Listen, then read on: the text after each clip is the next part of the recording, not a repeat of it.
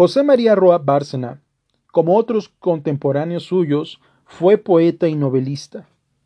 La historiografía le debe textos de enseñanza de la historia a nivel elemental, y sobre todo sus memorias sobre la intervención norteamericana, como dice él mismo, escritas por un joven de entonces. La inclusión de ese testimonio, asimilado ya por la madurez y la distancia que el tiempo da entre el acontecimiento y el momento de recrearlo, es de interés por dos razones. Por una parte, se trata de una reflexión acerca de algo que afectó a una generación. Por otra, el resumen de un análisis histórico ya tamizado por la interpretación con perspectiva. La guerra nuestra con los Estados Unidos fue el doble resultado de la inexperiencia y el engreimiento de la propia capacidad. Por una parte, y de la ambición que no haya freno en la justicia y del abuso de la fuerza. Por otra, la rebelión de Texas halló a México engreído con el brillante resultado de su guerra de independencia y creyéndose capaz de toda alta empresa. Con la presunción y el arrojo que dan los pocos años, envió a su ejército a través de inmensos desiertos y sin recursos hasta el río Sabina, a escarmentar a los rebeldes y en el aturdimiento de la primera derrota le hizo retroceder hasta el río Bravo, como señalando así anticipadamente la zona toda que debíamos de perder de aquel lado. Sus posteriores e inútiles alardes y preparativos de recobro de Texas antes y durante el acto de la incorporación de dicho Estado en la Unión Norteamericana, suministraron a ésta un pretexto para traernos la guerra, en cuya virtud se adueñó, al cabo, de la zona que más allá del Bravo nos quedaba, así como de Nuevo México y de la Alta California. México, que para obrar con prevención y cordura, debió haber hecho en 1835 abandono de Texas, ciñéndose a conservar y fortificar sus nuevas fronteras. Debió en 1845 reconocer el hecho consumado de la independencia de aquella colonia y arreglar por la vía de las negociaciones sus propias diferencias y sus límites con los Estados Unidos. Imprudencia y locura fue no hacer lo uno ni lo otro, pero hay que convenir en aquella juiciosa conducta, que no le habría evitado las nuevas pérdidas territoriales sufridas en 1848. También la zona entre el Bravo y el Nueces, también el Nuevo México y la Alta California eran indispensables a la seguridad y el bienestar de los Estados Unidos, como lo demuestra su correspondencia diplomática. Diversas alusiones de los mensajes del presidente Polk al Congreso. La nota de Trist del 7 de septiembre de 1847 a los comisionados mexicanos y antes que todo, y muy principalmente, las invasiones armadas en Nuevo México y la Alta California, todavía bajo en estado de paz entre ambos pueblos. Así pues, el pretexto habría sido otro, pero las apropiaciones de tales territorios iban a ser las mismas. La guerra con los Estados Unidos nos halló en condiciones desventajosísimas a todas luces.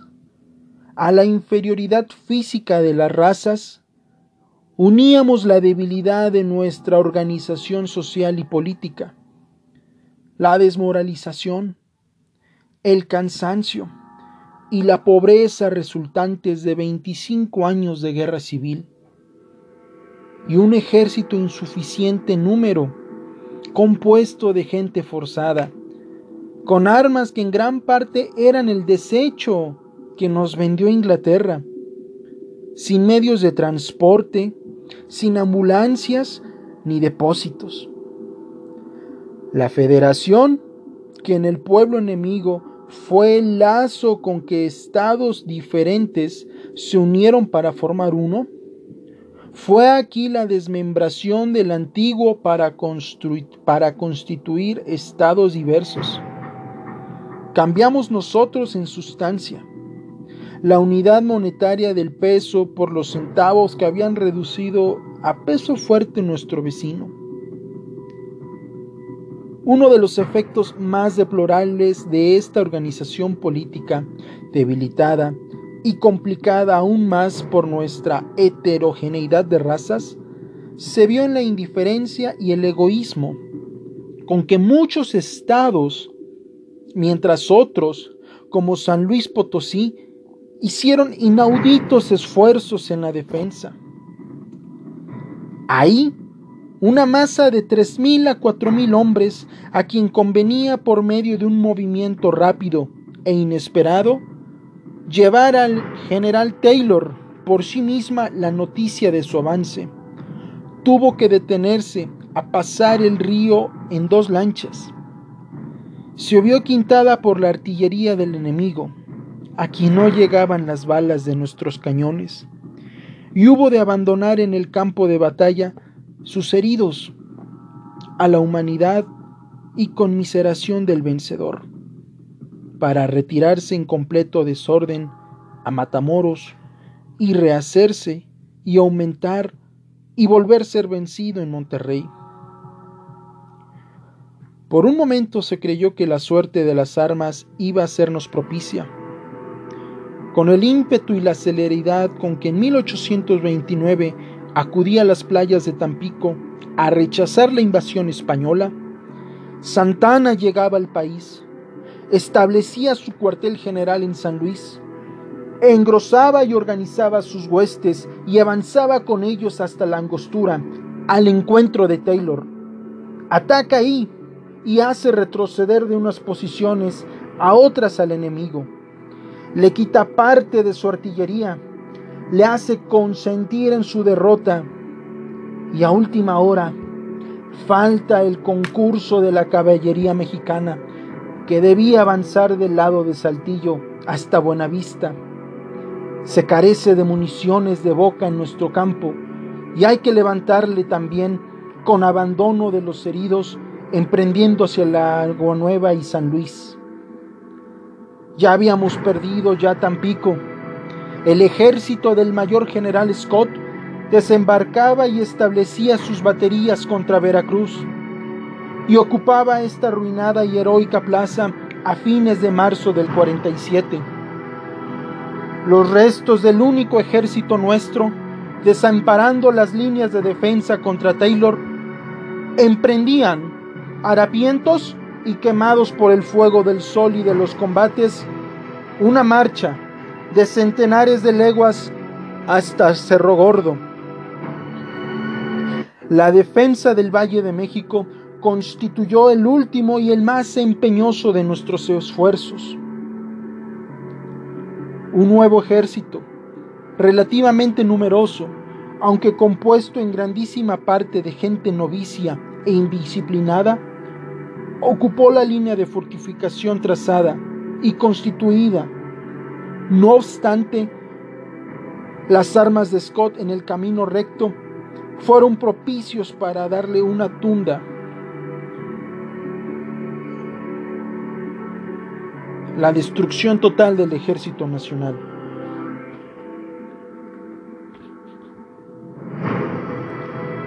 Una página gloriosa entre tantos desastrosos sucesos dejó escrita la Guardia Nacional del Distrito en la defensa del convento del Churubusco.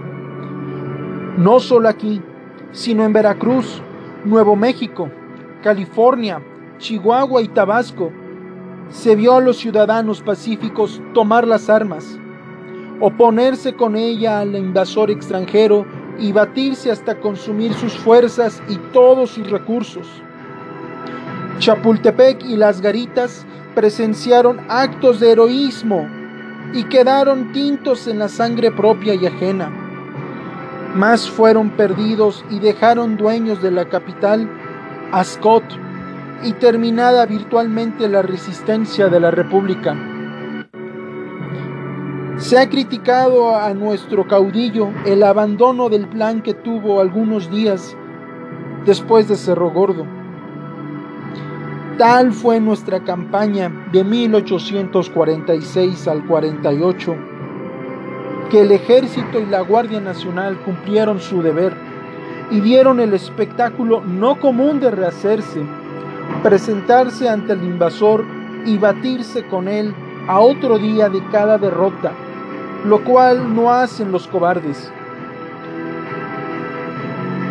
Ningún pueblo que no carezca de sentido moral vería con indiferencia en sus anales defensas como las de Monterrey, Nuevo León, Veracruz y Churubusco.